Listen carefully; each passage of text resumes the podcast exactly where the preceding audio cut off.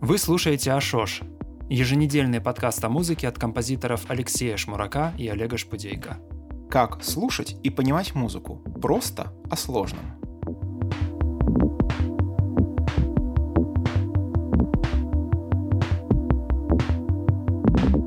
Привет, дорогие друзья! 55-й выпуск подкаста «Ашош». Снова с вами Олег Шпудейко и Алексей Шмурак. А сегодня тоже спецвыпуск. А мы будем обсуждать одну тему и не будем рассматривать музыкальное произведение. Ну а тема — это... Живые выступления. Подводные камни, тайны идеального живого выступления. Э, да, какие вообще могут быть э, всякие варианты. Живые выступления с позиции э, артистов, с позиции организаторов, с позиции слушателей. Вот самые самые, разные аспекты. А, Наверное, нужно начать с того, что по чисто, скажем так, жанровым причинам или стилистическим, или направленческим причинам у нас с Олегом очень разный опыт живых выступлений был на момент, когда мы с ним познакомились. То есть, как бы а, у меня почти исключительно был опыт акустических выступлений в камерных и изредка больших э, залах. И а, что такое выступать там, допустим, с подзвучкой я примерно понимал, но именно примерно, а вот именно так, чтобы там какие-то были там, процессы эффектов э, или, допустим, э, какие-то были тем более сложные штуки со звукорежиссурой, там типа панорамы, обработочки всякие.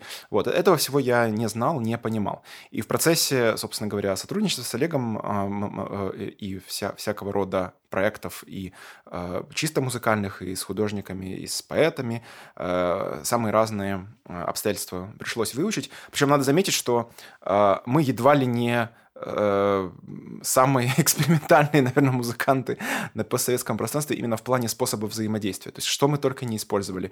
И работу, э, где, э, условно говоря, каждый отвечал за свою ну, как бы тем тембральную сторону, звук, э, сторону, связанную со звукоизвлечением, и, э, допустим, общий микс складывался из суммы решений, да, или, например, было такое, когда это были последовательные, то есть, условно говоря, я играю, Олег обрабатывает, и то, что звучит, э, Олег контролирует.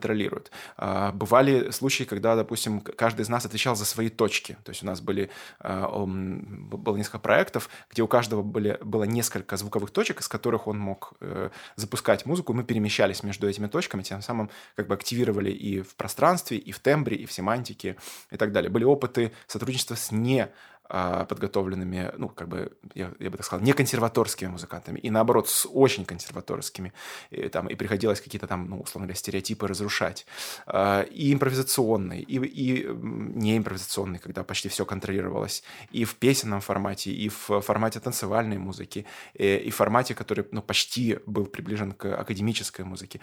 В общем, самые, и, и на открытом воздухе, и на закрытом воздухе, а, и многоэтажные были у нас проекты, где мы выступали на, на, на нескольких этажах. В общем, опыт у нас достаточно большой и очень именно экспериментальный. То есть так получилось, что, по крайней мере, на данный момент у нас не было какого-то формата, с которым выступили мы больше, чем пять раз. Да? Ну, я имею в виду в, в одном и том же, да, в да. одной и той же комбинации. Вот. И э, как бы это, это, это нам дает очень большое поле представления о том, э, что такое выступать, скажем так, э, по сути, с нуля, придумывая всю концепцию. То есть э, концепцию звучания, концепцию э, э, ну, работы со, со слушателями, слушателями, с пространством, с тембром, с инструментом и так далее. Вот. Э, это вот такое небольшое вступление, чтобы вы, друзья, не сомневались, что мы компетентны в этом вопросе. А теперь давайте, может быть, перейдем, э, Олег, давай перейдем к какому-то конкретному аспекту, какой тебе кажется самым важным. Ну, я думаю, что наиболее важен аспект, э, собственно, для слушателя. То есть, что, э, как слушателю воспринимать э, определенные концертные ситуации, как себя вести при них, на что обращать внимание.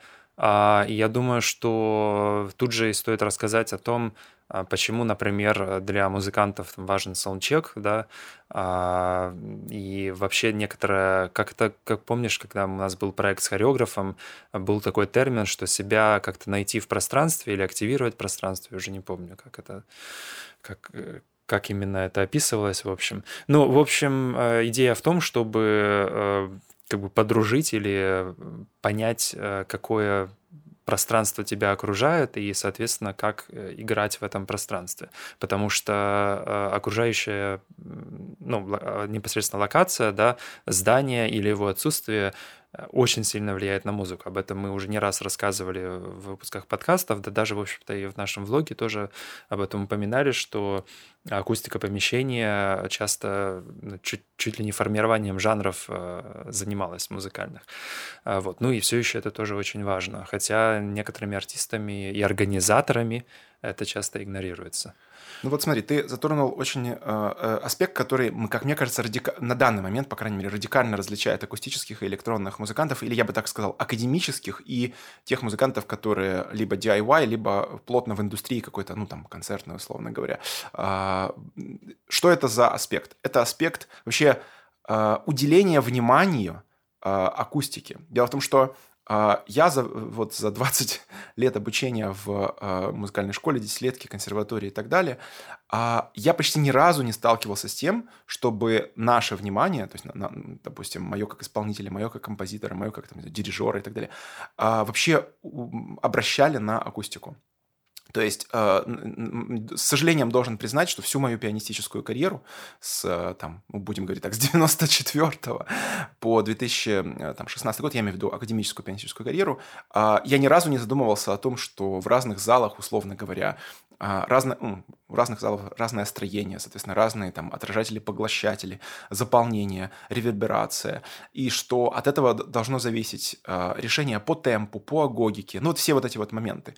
И, э, и напротив, невозможно себе представить, например, эмбиент артиста или там, скажем, э, человека, который занимается поп-музыкой, который бы это не учитывал. Точнее так, можно себе представить, но тогда он потерпит крах, потому что его, э, ну, его музыка просто не, не сможет прозвучать в этом, э, в этом ну, зале просто тут дело в том, что у ambient артиста или там, если брать шире, то у электронного музыканта в целом больше возможностей по модификации э, и формировании искусственного пространства. Да? Понятно, что если ты играешь, например, например, в соборе, то ты не сможешь уменьшить количество реверберации, но э, количество реверберации или задержек каких-нибудь, эхо, отражений звука можно всегда добавить, если ты, например, находишься в маленьком пространстве, чего такой возможности нет, например, у акустического музыканта. Ну, то есть пианист может, конечно, играть с педалью, э, да, чтобы создать это ощущение, но это совсем не то. Ты сейчас говоришь о Э, решении, которое, я так очень грубо скажу, которое делается один раз. ну, то есть ты вы просто фейдер, да, то есть определенную ручку, которая управляет, например, э, реверберацией или еще чем-то, ты просто ставишь на нужное положение, и все, и дальше ты просто, ну, спокоен. А у э, музыканта, который работает с подведенной энергией, с, ну, я имею в виду там скрипач, вокалист, духовик, или который работает, тем более, да, с многоклавишным, многострунным инструментом, типа арфы, рояля, клавесина и так далее, вот, а у него или у нее э, гораздо больше я бы сказал, э, именно ну, постоянных, э, перманентной возможности управлять ситуацией. То есть он или она может замедлить, ускорить, сыграть арпеджиато или сека, ну, то есть, условно говоря, разложенный аккорд та та та там или вместе, пам.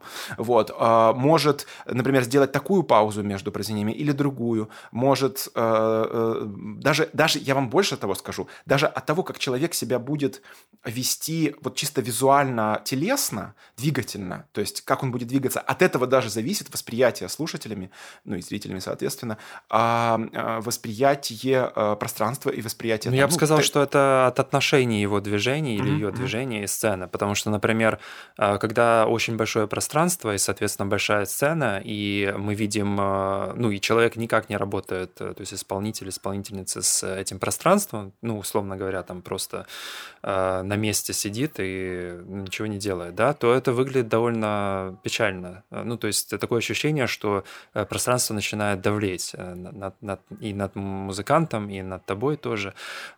И с другой стороны, тоже в какой-то очень камерной обстановке очень странно выглядит, когда человек начинает там бегать, прыгать, там метаться вокруг, да, то есть занимать как бы все это камерное пространство, которого и так очень мало. То есть это, я бы сказал, что, наверное, зависит от вот, э, как это, не сценография даже, а сценической драматургии, наверное. Ну да, э, э, мне вообще пришло в голову, что, в принципе, было бы неплохо, и, в принципе, это уже происходит, я вижу, что это происходит, чтобы те музыканты, организаторы, менеджеры, которые занимаются ну, скажем так, теми проектами, где есть хоть какое-то количество времени и денег, чтобы сделать их лучше, чтобы они привлекали тех же а, визуальщиков, режиссеров, э, драматургов к... Собственно, на самом деле на, Западе это происходит. Когда я для Шоша делал интервью с э, пианистом Мишей Бузиным, который учится в Штутгарте, то он рассказывал, что там это совершенно нормально привлекать к концертам э, драматурга и режиссера, который подсказывает, как это все делать.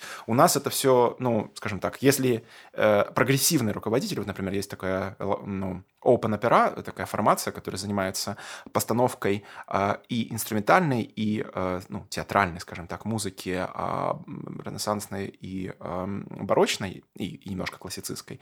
Вот. И они привлекают, вот, например, у них была постановка оперы Генделя с Тамарой Труновой, э, очень известной и очень талантливой киевской режиссеркой. А вот сейчас они набирают э, вокалистов в э, классицистскую постановку, где, которую будет режиссировать Иван Урывский.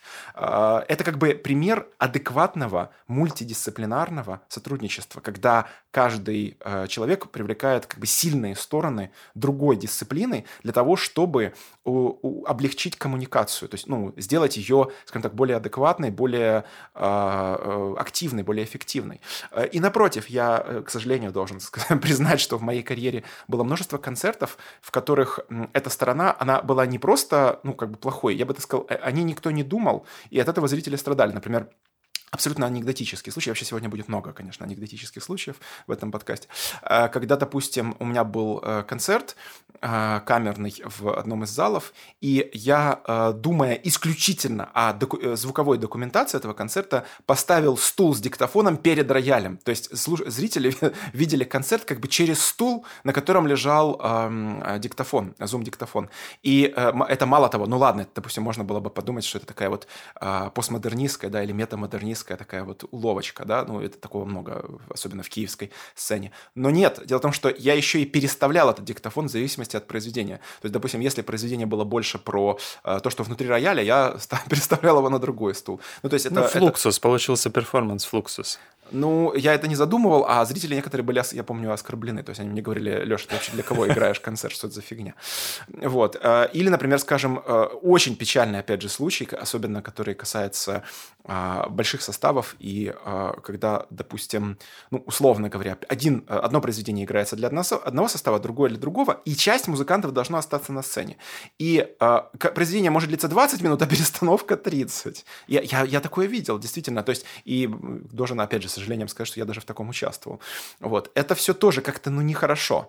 Э, и в этом плане, конечно, наличие некого человека, желательно с, либо с профильным образованием, либо с опытом, либо просто с ну, пониманием вообще это, это, этой дисциплины, этого медиа, который бы отвечал за то, как это все выстроить, то есть э, который вообще бы продумывал путь слушателя, путь зрителя. То есть, что происходит со зрителем, когда он попадает в пространство, когда он садится или там ну, стоит, или там слэмится, или лежит. Ну, понятно, когда он находится во взаимодействии с вот э, сценой, да, с залом. Э, и вот э, что происходит в, в течение концерта. Как, как одни, ну, скажем так, установки да, на сцене, как они сменяются другими. Как это сделать естественно, как это сделать не, э, не ходульно, как это сделать делать э, не банально. Вот. Э, это все, это все такая же, в общем-то, друзья, серьезная профессия, как и профессия музыканта-исполнителя, композитора, аранжировщика и звукорежиссера. Это все, э, ну, как бы не, ну, не, не игра в фантики, это все довольно серьезно.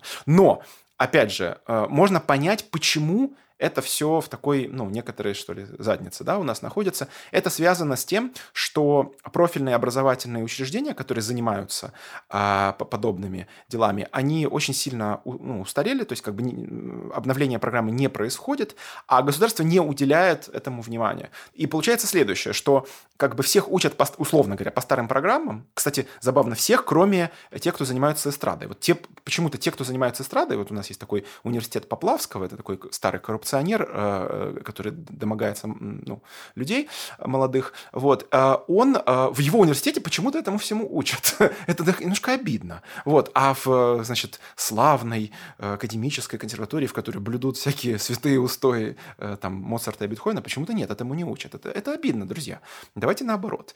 Вот. И как бы получается следующий образ, что тебя учат в сонатной форме, стрингинге, там, чем э, фагот отличается от гобоя, но при этом как сделать так, чтобы не кринжово выглядел концерт, и чтобы не было ощущения советского нафталина, этому почему-то не учат. Это надо исправлять. Ну, как бы это я в этом целиком полностью уверен. Но поскольку, если это исправится, то, судя по всему, не скоро и не просто, то, соответственно, я призываю всех, кто нас слушает, независимо от того, в, какой они, э, в каком жанре они работают и где они находятся, э, начать уделять этому внимание. То есть относиться вообще к этому так, как, э, как художник относится к своей картине или как режиссер относится к своему спектаклю. То есть холистично. Да, Угу. Вопрос, какие инструменты ты можешь для этого использовать, и а, как музыкант, например, или как композитор, потому что это не так очевидно, ведь ты почти всегда будешь зависеть от организатора, если, конечно, только сам не организовываешь концерты, что, конечно, я, наверное, никому бы не рекомендовал и выступать, и организовывать мероприятия. Э, это такой, э, в общем, опыт очень, очень тяжелый. Вот. Но по сути, единственный инструмент, который есть у музыканта в таком случае, это технический райдер. А, вот, собственно, о, о том, зачем а, саундчеки, да, и что, что такое вообще этот технический райдер, вы наверняка слышали о музыкантах, которые там готовят райдер, или там организаторы выполнили райдер, или не выполнили райдер. То что такое вообще этот райдер? Это такая как бы бумажка, документ, где музыкант перечисляет все необходимое, а, ну, технически, иногда и в бытовом плане тоже, для того, чтобы выступление состоялось. И, как правило, э, большинство райдеров, по крайней мере, которые я видел, э, начинающих артистов или ну, на такой нишевой экспериментальной электронной сцене, они э, вообще как-то не озабочены ничем другим, кроме, собственно, музыки. То есть все, что там описывается, это качество акустической системы, где располагаются мониторы, сколько времени на саундчек — ну и, в общем-то, все.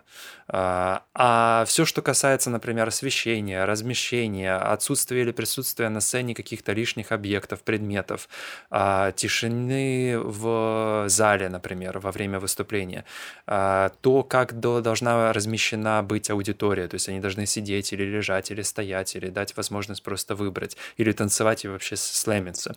Да, этого обычно почему-то не ну, это не включают в райдер.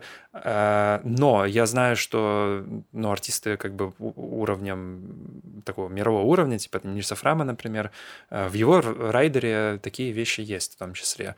И также, насколько я помню, у некоторых артистов на экспериментальной сцене по-моему, Монолейка тоже, вот мы, Леша, по-моему, с тобой когда-то давно смотрели его райдер, он, у него тоже указано как как бы нужно размещать э, аудиторию, в каком помещении это все должно происходить. Ну, то есть довольно подробно все. И вот это, собственно, тот инструмент, который вы, как музыкант или композитор, вы э, можете с помощью него э, сформировать, ну или, по крайней мере, хоть как-то оказывать влияние на ситуацию не только чисто музыкальную, но и там, повлиять на как-то драматургию, повлиять на э, тип пространства, повлиять на то, как э, слушатель будет размещен. Потому что ну, как бы, э, если, конечно, исходить из э, убеждения, что существует где-то вот а, музыкальное, музыкальное произведение в вакууме, да, как э, сферический конь в вакууме, идеальное в каком-то вот состоянии, и ваша задача просто его сыграть, то, конечно, наверное, в таком случае не стоит этим заморачиваться, но мы как бы с Лешей придерживаемся убеждения, что такого произведения нет, и все является частью произведения, в том числе помещение, в котором его исполняют,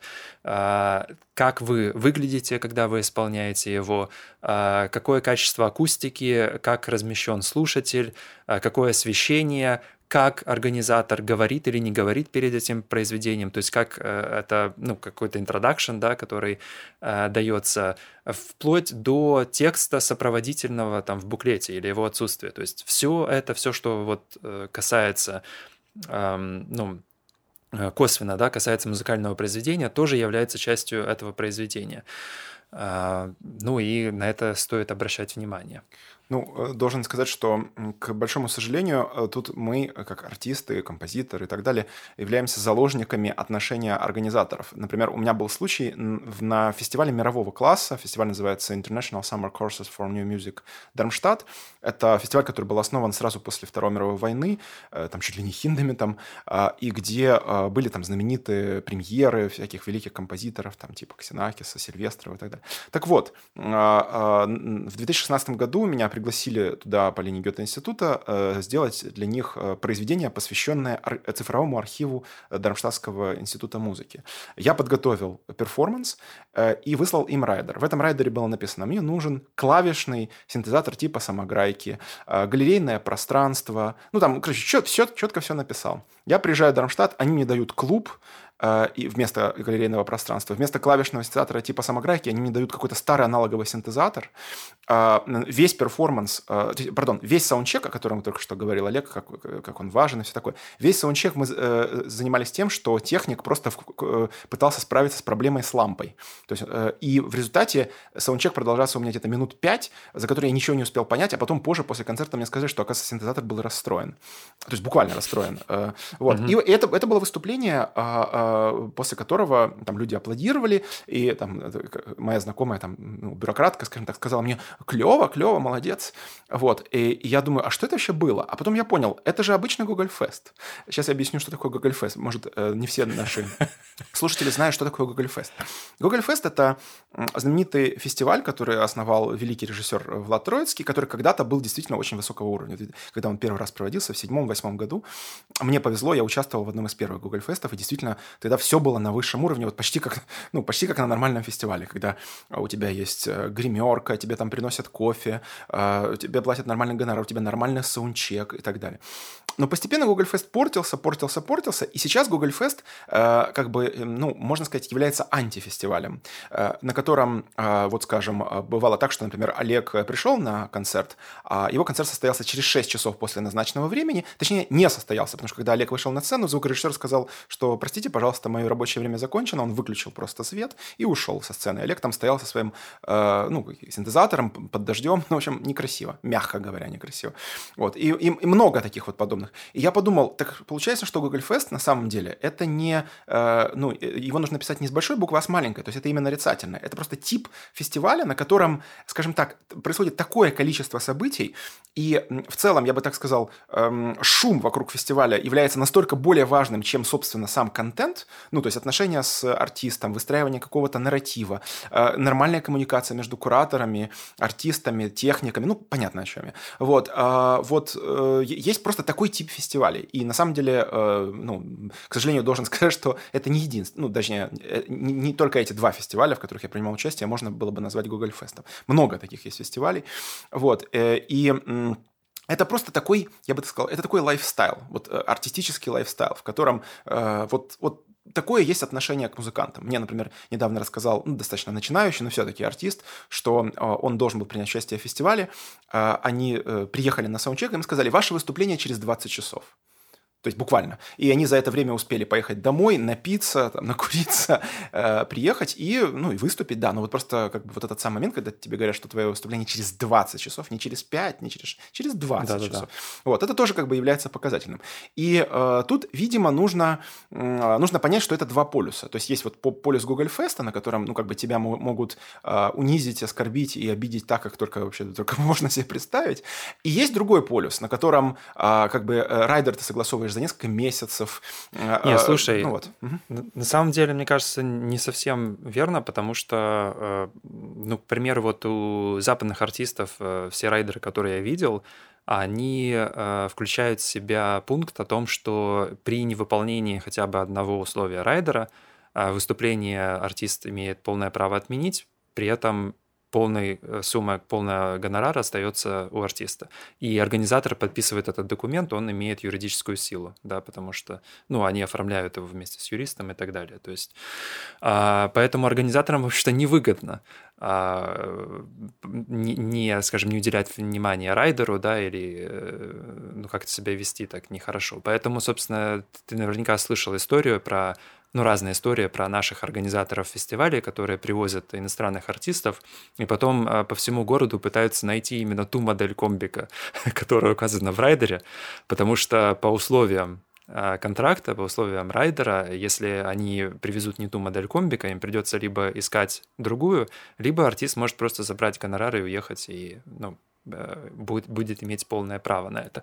То есть, если бы... Э, тут проблема еще в том, что Google Fest и фестивали вроде Google Fest обычно э, привлекают артистов, у которых, ну, скажем так, ну, возможно, нет такого юридического ну, понимания да, этой стороны, и э, у некоторых даже нет э, проработанных э, детальных райдеров, то есть они даже не, не понимают, как это можно делать, и таким образом происходит вот эта эксплуатация, то есть артист э, находится в ловушке, э, то есть, получ... ну, как вот я, да, э, оказался в такой ловушке, потому что у меня в райдере, естественно, ничего такого не было, э, то есть я гонорар платили только после выступления, и э, да, конечно, так можно и попасть.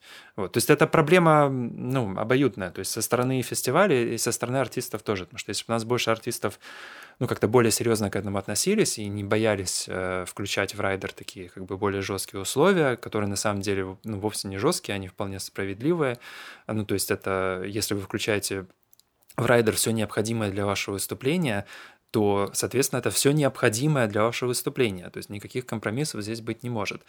Ну, понятно, если только вы там не, не начинаете там включать какой-то хор девственниц и так далее. А, ну, да, то есть Э, реально необходимые вещи. Ну, вот. Э, смотри, вот э, то, о чем ты говоришь, эм, получается, есть две, как бы, буквально две стороны. То есть есть сторона отношения артиста к себе и есть сторона отношения организаторов. И получается, что если, совсем грубо говорить, если артист больше заинтересован в выступлении, чем организаторы в артисте, значит, артист будет идти навстречу. Как, например, у меня так было, в, у меня было выступление в Ивано-Франковске в баре, где я написал в райдере, что мне нужна стойка и определенная определенный модель кабеля. Когда я приехал, не было ни стойки, ни определенной модель кабеля. Определенную модель кабеля привезли к концерту, а вместо стойки поставили просто деревянные доски. А, концерт, кстати, прошел великолепно. Но я имею в виду, что а, в данном случае как бы ключевой пункт был, это как бы что я должен был сделать, когда я приехал и не увидел э, того, что мне нужно. У меня было несколько моделей поведения. У меня была модель поведения, например, сказать, нет, друзья, вы не выполнили райдер, тогда концерт отменяется. И э, об этом сообщить в соцсетях. И все люди, которые бы вечером ну, должны были прийти на концерт, они бы просто, ну, скажем так, не пришли пришли бы на концерт, да, или пришли бы, но обиделись, либо на меня, либо еще на кого-то. То есть, таким образом, я бы э, не получил, я бы так сказал, не получил удовольствия. И денег, кстати, тоже бы не получил. Там, конечно, небольшие, но все-таки. Вот. А бывает, э, и другая, да, у меня стратегия пойти навстречу. И вот этот вот момент... Э, пойти навстречу, вот тут есть какие-то красные линии. Вот э, у нас с Олегом неоднократно было, было такое, что э, красные линии были э, ну, нарушены несколько раз за день, как, например, вот это великое выступление, да, когда у нас саундчек начался через 10 часов после того, как мы пришли на локацию.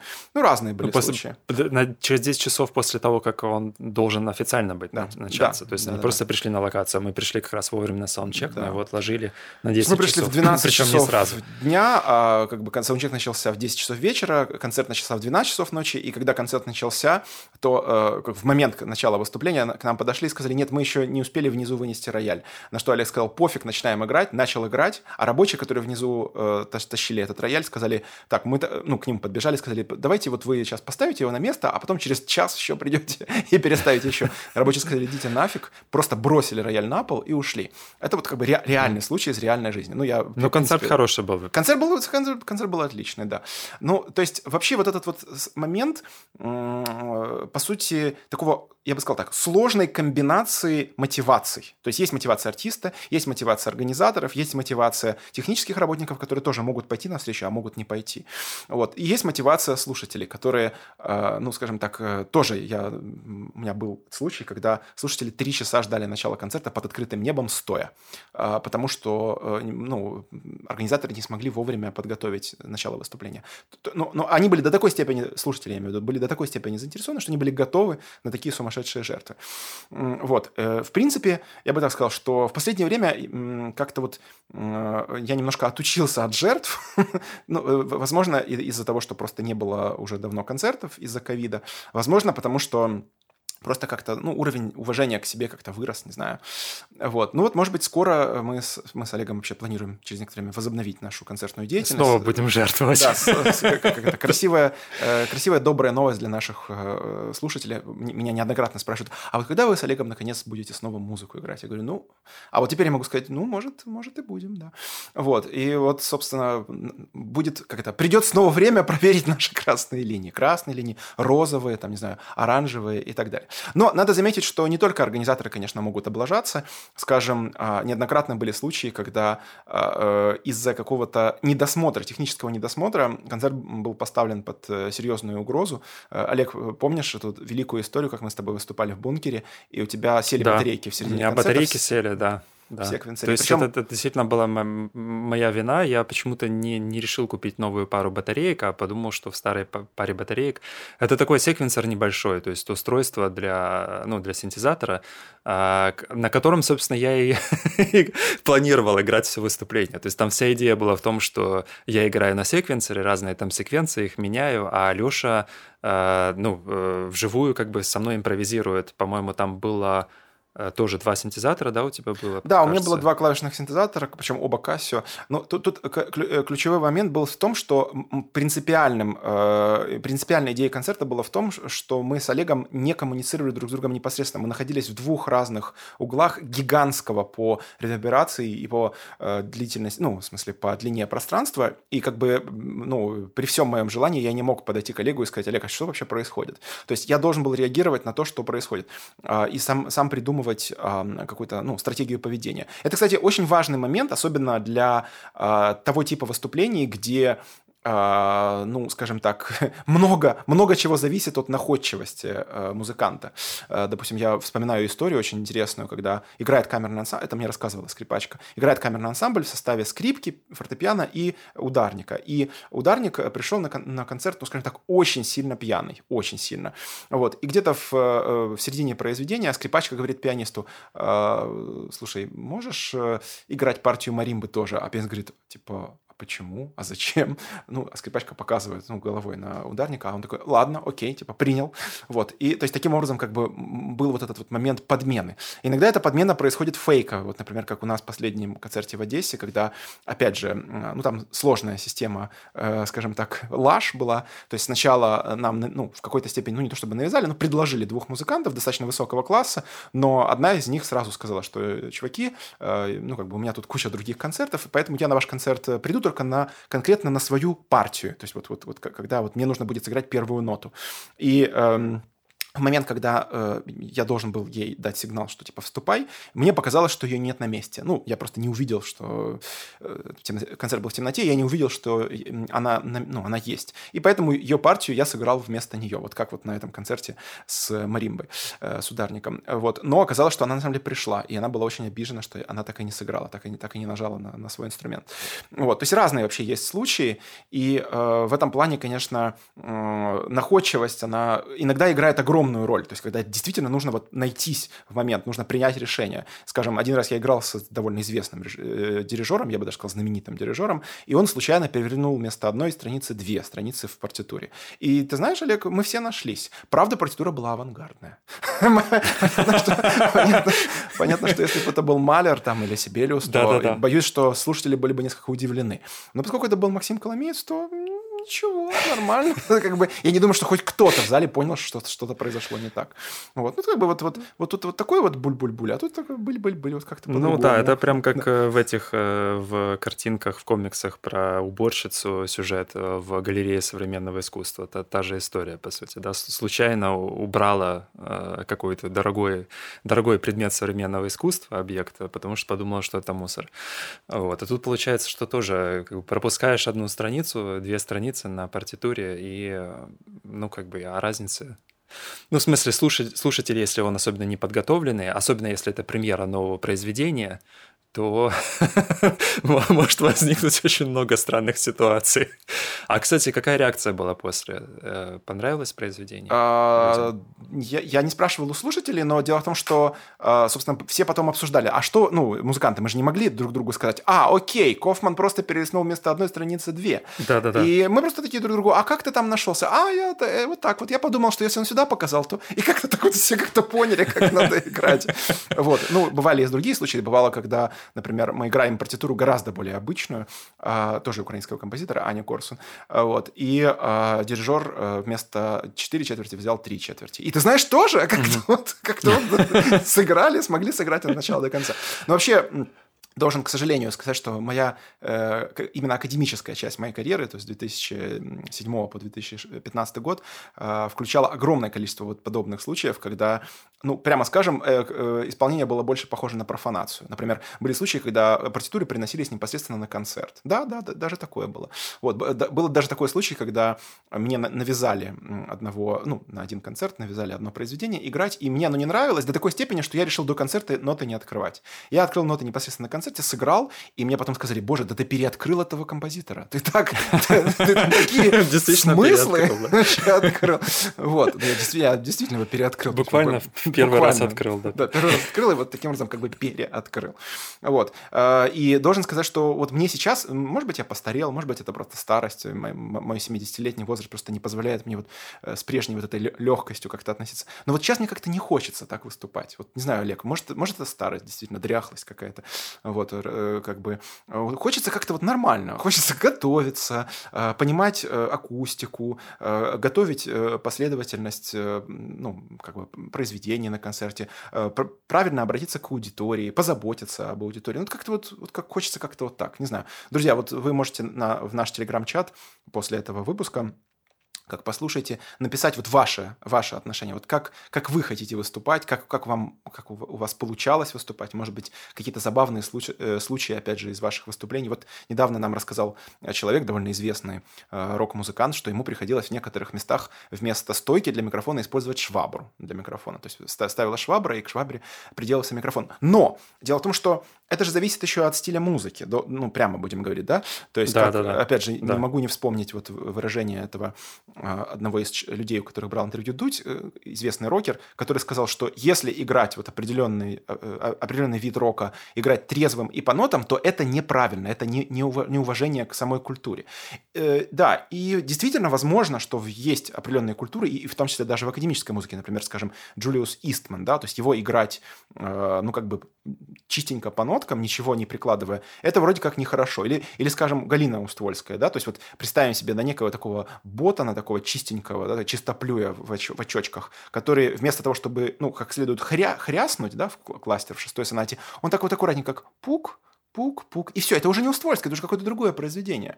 Вот, то есть действительно есть э, такие жанры музыки, или, или такие даже просто культуры, вот именно композиторские или музыкантские культуры музыки, в которой действительно вот эта вот определенная, небре... даже не то, что небрежность, а как, как это назвать, ну не, неформальность, да, определенная неформальность, она требуется просто для того, чтобы создать аутентичные условия. Но есть и совсем другая музыка, есть совсем другие культуры. Вот тут, конечно, вопрос, как, как это распознать. Вот, например, э, открою небольшой большой секрет, хотя не думаю, что это секрет, что, э, по крайней мере, раньше, не знаю, как сейчас, Олег перед выступлением, Олег Шпудейко, перед выступлениями часто немножко хряпал, да, то есть чуть-чуть алкогольчик Да, хряпал. да, да. Вот, и от этого выступления становились, ну, вроде как лучше. Вот, Олег, что Лучше, расскажи? да.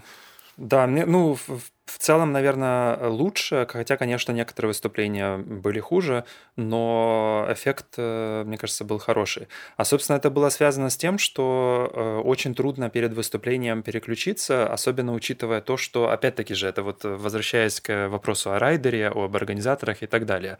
У нас в целом очень редко, когда можно встретить вот эту культуру там гримерок, да, и некоторого отделения артиста от э, аудитории. А, ну, перед выступлением, да, чтобы там как-то собраться, сосредоточиться и пойти сыграть. А, плюс э, огромное количество есть внешних факторов, то есть мне очень часто приходилось играть, э, ну, музыку, которая требует определенного сосредоточения, а, и в целом, которая о погружении, да, о, потом уже даже о следовании каким-то событиям в ней, в залах, где, например, там, ну, работал бы бар, или э, там люди вели бы себя шумно, то есть э, буквально я помню, что у меня несколько раз было такое, что я на сцене, мне трудно было услышать, что я играю, потому что ну, настолько шумно было в зале. Это не то, чтобы там какие-то сумасшедший уровень шума, как там на, не знаю, где-нибудь на какой-нибудь пати, да, но в целом э, из-за того, что материал довольно тихий, или какие-то моменты, по крайней мере, в материале довольно тихие, почти как в академической музыке некоторые, э, я слышу очень хорошо там какие-то шелесты, разговоры, там отдаленные какие-то события там в баре, и мне самому становится трудно трудно сосредоточиться на музыке, потому что меня отвлекают все эти вещи.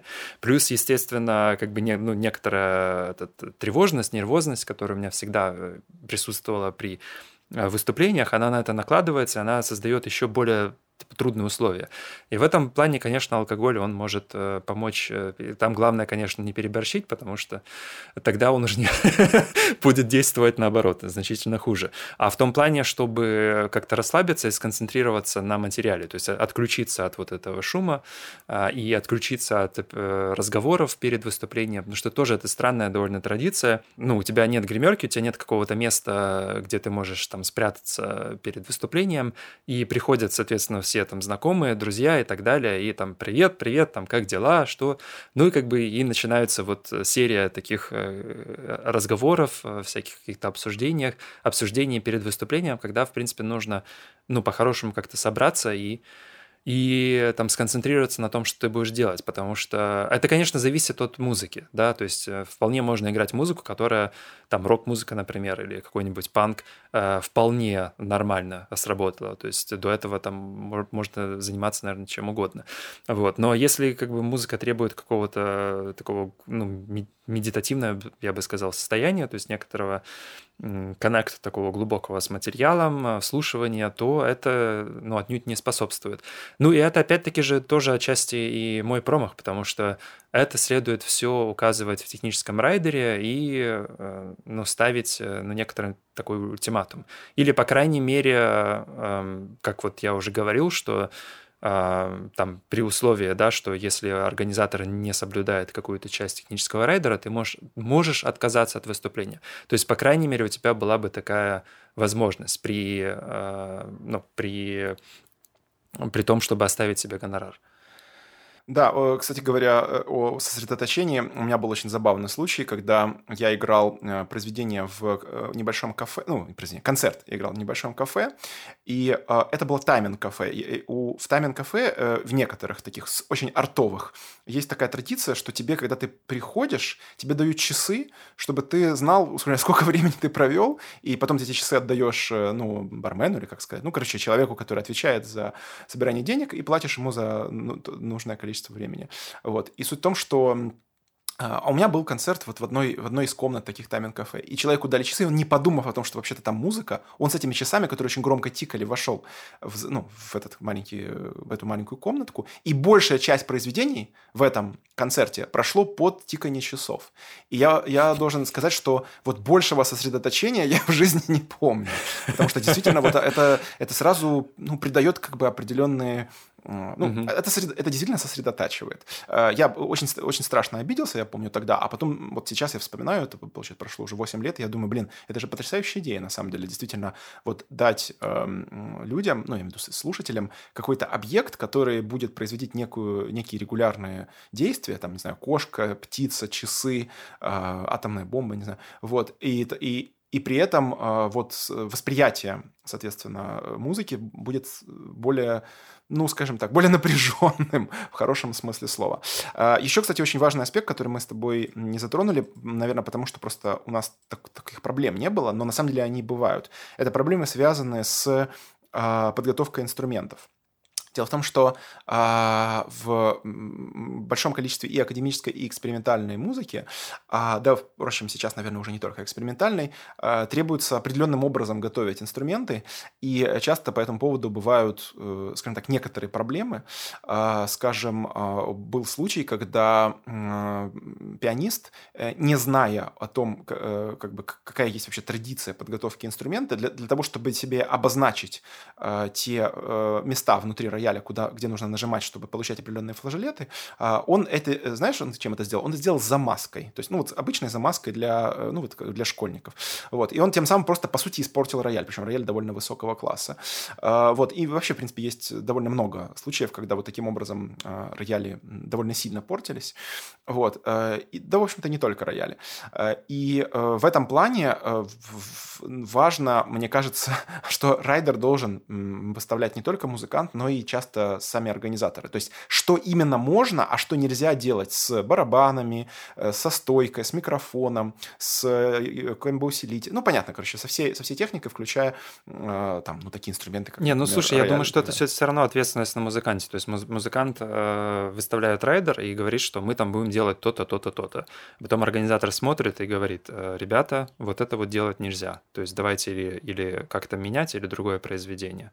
Я с тобой согласен, но вот опять же, это случай как бы с маленькой буквы Google Fest, когда у тебя, допустим, 8 а, ансамблей играют на протяжении концерта, вот, и, а, а, а ты получаешь за это какой-то, ну, не очень большие деньги, условно говоря, и у тебя просто нет времени этому уделить внимание. То есть и, и, иногда это вопрос скорее а, общей культуры, общей культуры между исполнителями, а, организаторами, слушателями и так далее. Кстати, о слушателях. Еще один аспект, который мы с тобой не затрагивали, но ведь у нас тоже были такие случаи. Собственно, поведение слушателей. Нужен, нужен ли вообще слушателям концерт? А, то есть у меня был случай, когда я на камерном концерте, мне показалось, что слушатели ведут себя нехорошо, но на самом деле слушатели вели себя хорошо, просто они были не на концерте, они зашли в зал погреться. То есть, ну, просто был, был, были, были тяжелые времена, это были бандиты, которые получали деньги за то, чтобы они делали провокации против протестующих, и а, им было холодно, они пришли погреться, и там они друг другу, ну, делились друг с другом деньгами. Это было во время э, Майдана, э, революции а, в Украине в 2013 году. Вот. И мне показалось, что слушатели ведут себя плохо, я им прочитал такую нотацию со, со сцены, как, как надо себя вести. Но на самом деле это были не слушатели. Вот. Или, например, э, бывают моменты, когда э, слушатели, или даже не только слушатели, но и, например, музыканты, скажем так, соседи по сцене, да, помнишь, Олег, это вели, великий случай с... Да, да. да. Вот, когда люди себя, ну, скажем так, не совсем адекватно ведут, находясь под воздействием определенных веществ, вот, и они начинают мешать, они начинают залезать на сцену, а, они начинают кидать какие-то предъявы и так далее. Или, например, случай, когда, скажем, концерт до такой степени не выполняет ожидания слушателей, что они готовы либо побить, либо очень сильно ну, скажем так, выставить предъявы музыкантам. Такое тоже у нас было с Олегом, да. А, вот, и было, да. А, в этом плане, конечно, а, лучше выступать в таком формате, который, э, ну, более-менее понятен э, всем, и организаторам, и исполнителям, и слушателям. Вот. Не, ну, от ценности зависит, потому что, насколько mm-hmm. помню, у Луиджи Руссола э, концерт был удачным только в том случае, если его срывала аудитория. Ну, то есть, вот он настолько не нравился собиралась аудитория, что концерт просто прекращали, там полиция приезжала и все такое. Так что в, на пан, в панк-музыке, возможно, тоже какой-то такой э, есть, такая ценность есть. Да, да, кстати, это, это действительно интересный момент, э, что получается, что есть определенный вид музыки, задача которой это не оправдать ожидания. То есть угу, не просто да. не оправдать, а нарушить их до агрессии, до, до, до гнева. Да, так, чтобы концерт вообще не, не, не, не состоялся, то есть, чтобы он был сорван угу. в идеале. И, кстати, ранняя индустриальная музыка тоже так действовала. Но там обычно это все действовало через очень большое количество насилия в, ну, в аудитории и на сцене тоже. То есть там люди просто... Это все превращалось в драки массовые побоища такие. А потом приезжала полиция, всех типа арестовывала и все. Ну и, и, на, и на следующем концерте повторялось то же самое. Тоже хороший вариант. Друзья, мы с Олегом, как известно, выступаем против всякого насилия. Вот. А, даже если вы играете Луиджи Руссола индустриальную музыку, вы должны быть во фраках а, с платочками, в ларнетах, да, самое без алкоголя, без веществ, негромко и вежливо переговариваться, не вынимать конфетки шуршащие и все все такое. То есть даже, даже если вы слушаете noise. Вот мы вот именно за такие ценности выступаем. Кстати, еще один аспект, который, мне кажется, было бы интересно проговорить, это э, перформативная вообще составляющая. Что я имею в виду? А, когда вы репетируете или записываете в студии, тем более, у вас одно ощущение времени. Но когда вы находитесь непосредственно на концерте, у вас совершенно другое ощущение времени. Мы с Олегом неоднократно сталкивались с этим О, да. именно на структурированных импровизациях, которые были Э, структурированы по принципу смены, условно говоря, одного, э, одной модели взаимодействия между инструментами на, на другую модель. И э, получается, что каждый такой фрагмент или, ну, будем говорить, паттерн, хотя, конечно, это... Ну, окей, будем так говорить, да. Каждый такой паттерн взаимодействия, у него есть определенное время для того, чтобы прозвучать, для того, чтобы повоздействовать на аудиторию, чтобы он, ну, скажем так, утратил да, свою актуальность и захотел быть измененным на какой-то другой паттерн. И э, я э, поймал себя на том, причем позже, кстати, то же самое у меня случилось уже и в сольном выступлении на секретном саде, что когда ты находишься на сцене, ты совершенно по-другому переживаешь время. У тебя да. э, оно начинает идти гораздо быстрее. То есть тебе кажется, что нужно заполнить вообще любую паузу, э, любое какое-то там зависание, ты должен обязательно чем-то заполнить, обязательно переключиться, обязательно торопиться. И те концерты, которые задумывались часовыми, почему-то проходили за там 35-40 за 40 минут. Э, и э, те вещи, вот, например, э, в, в, в моем э, проекте «Секретный сад», который был задуман как такой э, э, эмби... не просто эмбиентный, а такой, знаете, глубокий, такое глубокое погружение вот в какие-то сны, в какую-то такую полутьму, такой нуарный, да, оттенок должен там был быть. Причем э, нуарный в духе Рёфна, если кто знает режиссера Рёфна, который снял «Неоновый демон», э, «Драйв» и, э, как же это последнее, «Too, Too Old to Die Young», сериал, в котором, ну, там кадры могут продолжаться там, там 15 минут, например, и там почти ничего не происходит. Вот. И вот, собственно, я задумывал этот концерт как Рёфна, а вместо этого получился какой-то безумный бег стопотом слонов э, из одного угла э, зала в другой. Я почему, мне почему-то казалось, что людям очень скучно, э, люди страдают, и я пытался их все время развлекать. А в конце, где последний из, из пяти номеров, который должен был быть самый медленный, самый такой тягучий и так далее, я, мне почему-то показалось, что надо срочно закончить. И я взял, подошел к звукорежиссерскому пульту и просто, ну, как бы убрал, ну, ручки фейдеров просто убрал в ноль. То есть закончил музыку. Это, это был пример именно перформативного ощущения, то есть когда ты э, начинаешь вообще по-другому себя чувствовать, ты на сцене, э, тебе, кажется, ну, тебе кажется, что время течет иначе, и как будто бы твоя задача срочно все порешать. Вот, друзья, это такой вот, такая проблема, с которой можно столкнуться, и э, в этом плане, конечно, это ну, тоже нужно нарабатывать. То есть нужно, э, например, взять, э, либо поставить камеру, либо попросить друзей э, рассказать, как вообще оно прошло, то есть какие были ожидания и так далее. То есть потому что, э, особенно для людей, которые, например, не работают с, ну, с драматургией, с, с, театра, с театральными какими-то делами, они могут этого просто не знать. То есть не знать вообще об этом, об этом свойстве времени и свойстве перформативности есть. Да, ну у меня, кстати, та же ситуация, даже в э, моем материале, который я вот сольно готовлю, тоже я продумываю структуру, и у меня, допустим, в студии это занимает минут 40-45, а на деле, если 30 минут удается, это уже тоже очень хорошо. А, просто потому, что совершенно иначе время течет, причем вне зависимости даже от э, помещения. Ну, помещение, конечно, влияет и локация, но все равно как-то вот студийное время, а, оно очень сильно отличается, и это нужно учитывать. Я вот пытаюсь как-то это учитывать, но пока что э, все равно выходит э, всегда короче, чем, чем должно быть, а не длиннее. Интересно, кстати, есть ли музыканты, у которых но это иначе работает, наоборот, то есть которые вживую играют дольше, чем нужно. Это понятно, это речь идет об импровизациях, об структурированных импровизациях, а не о композициях, потому что ну, э, композиция, особенно если там с дирижером, например, то, в принципе, можно и уложиться. Ну, еще мне пришло в голову, что это еще зависит от того, если, э, если клок и структура в том же Ableton, условно говоря, да, в которой да. уже все заранее прописано. То есть в этом плане, скажем, я думаю, что на хип-хоп концертах вряд ли может быть такая проблема, или на поп-концерте. А да, вот, да, если на... есть там, да, начало, ну, типа песня уже готова, это просто там меняются какие-то элементы аранжировки, то, как бы, в принципе, та длительность и сохраняется. Она может быть, наверное, только длиннее, а не короче. В принципе, обычно живые выступления, ну, традиционно, насколько я знаю, они, они немножко длиннее, потому что там какие-то импровизации, какое-то взаимодействие с аудиторией, с залом, э, включаются какие-то перформативные элементы. Вот. Но тогда, да, тогда нужно отталкиваться от уже заготовок, у которых есть э, вот эта вот э, временная именно форма ограниченная, тогда да. Кстати, очень еще интересная проблематика – это проблематика документации, архивации и вообще в целом конвертации концертной ситуации в, э, ну, в запись, да, то есть в видеозапись или в аудиозапись. Вот, например, я столкнулся с тем, э, э что, с чем, кстати, хорошо, ну, э, что, что хорошо знают э, опытные академические музыканты, но я этого не знал, что, оказывается, не всегда тот концерт, который блестяще прошел вживую, то есть люди там вышли ошарашенные, не всегда в документации, то есть в записи, в аудиозаписи или в видеозаписи, он будет производить офигительное впечатление. Даже, я бы сказал, просто хорошее, адекватное. И наоборот.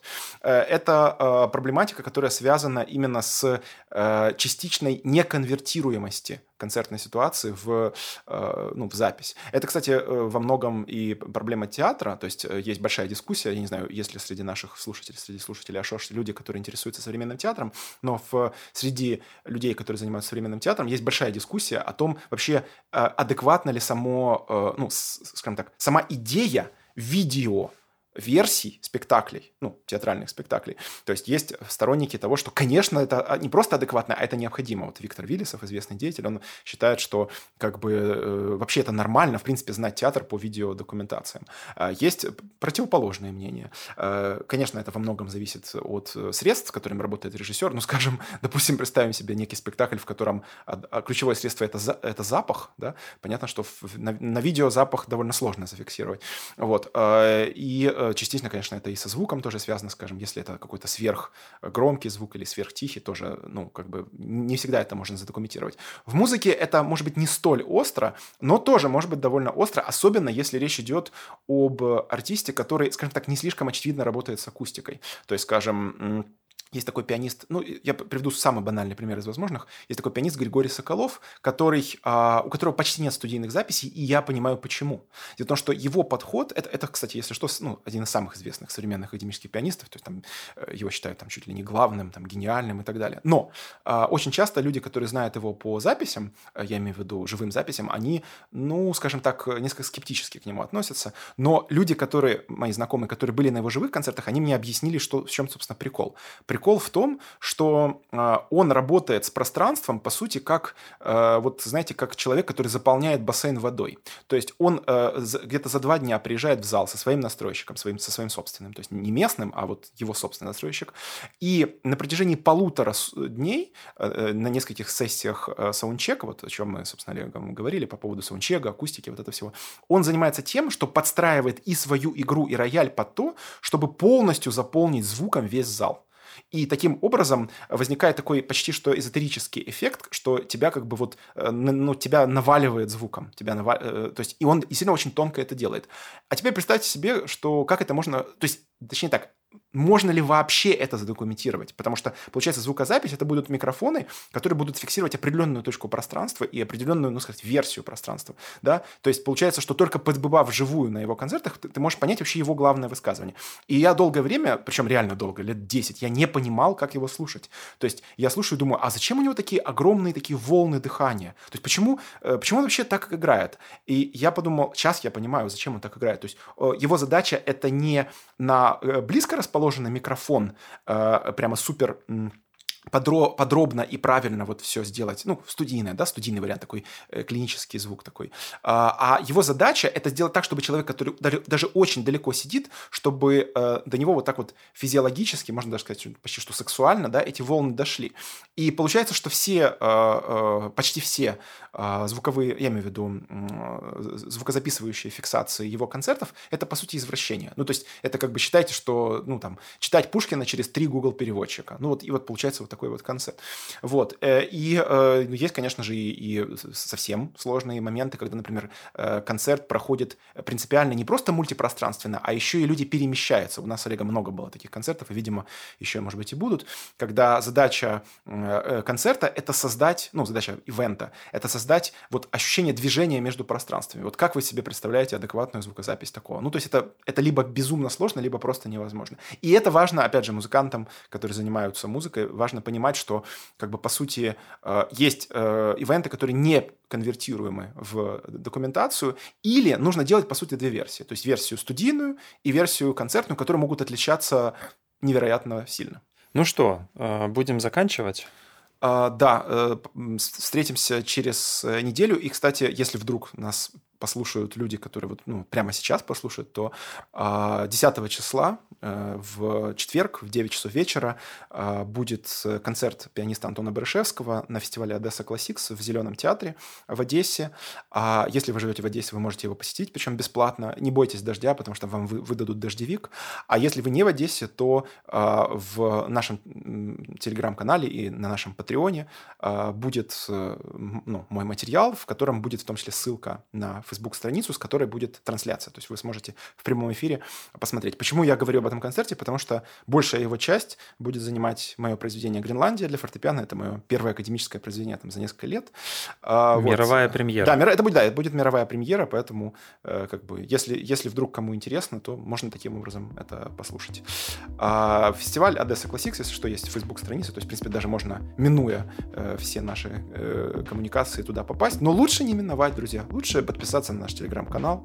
А, а еще лучше... А еще лучше станьте нашим патроном на Патреоне и получайте новые выпуски подкастов раньше всех с эксклюзивным контентом, тематическими ссылками, которые мы готовим специально по каждому эпизоду. Помимо подкаста, мы выпускаем влог на YouTube и ведем канал в Телеграме. Подписывайтесь, присоединяйтесь к обсуждениям и спасибо большое за внимание. Ссылки в описании подкаста.